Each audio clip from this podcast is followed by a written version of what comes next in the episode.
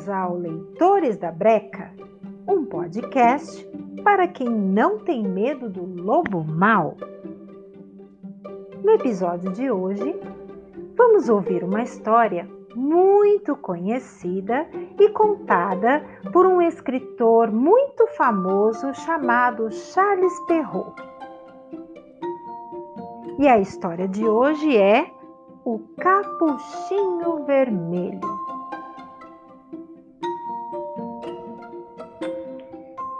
Era uma vez uma jovem aldeã, a mais bonita que fosse dado ver. A sua mãe era louca por ela e a avó mais ainda. Esta boa mulher mandou fazer-lhe um capucho vermelho, que lhe ficava tão bem que em todo lado lhe chamavam Capuchinho Vermelho. Um dia, a mãe tendo cozido o pão e feito bolas, disse-lhe: Vai ver como está a tua avó, porque me disseram que está doente. Leva-lhe uma bola e este potinho de manteiga. Capuchinho Vermelho partiu imediatamente para a casa da avó, que morava numa outra aldeia. Ao passar num bosque, encontrou o compadre Lobo, que tinha muita vontade de comê-la, mas não se atrevia a tal por causa de alguns lenhadores que estavam na floresta. Perguntou-lhe aonde ela ia. A pobre criança, que não sabia que é perigoso deter-se para escutar um lobo, disse-lhe: Vou ver a minha avó e levar-lhe uma bola com um potinho de manteiga que a minha mãe lhe manda. Ela mora muito longe? perguntou o lobo. Oh, sim, disse Capuchinho Vermelho. É para lá do moinho que vê lá mesmo ao fundo, ao fundo, na primeira casa da aldeia. Pois bem, disse o lobo. Eu também quero ir vê-la.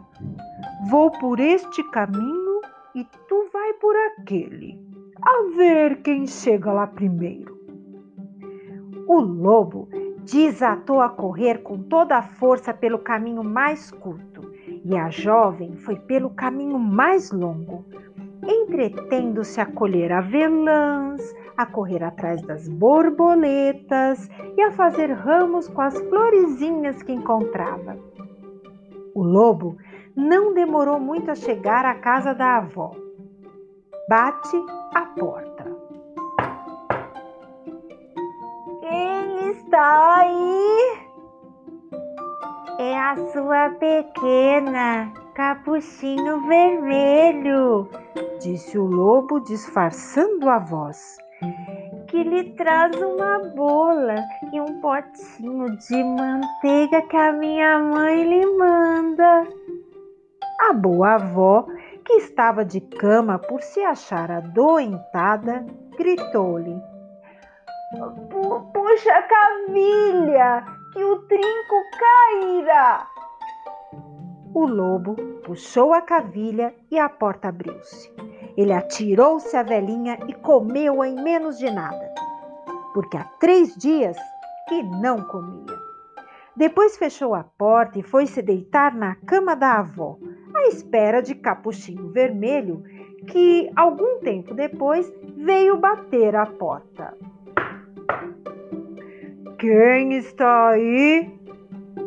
Capuchinho Vermelho, que ouviu a voz grossa do lobo, primeiro teve medo mas, pensando que a avó estivesse constipada, respondeu: É a sua pequena capuchinho vermelho que lhe traz uma bola e um potinho de manteiga que a minha mãe lhe manda. O lobo gritou-lhe, adoçando um pouco a voz.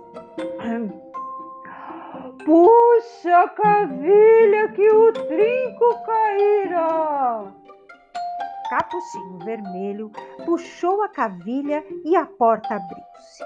O lobo, vendo-a entrar, disse-lhe enquanto se escondia sob a colcha.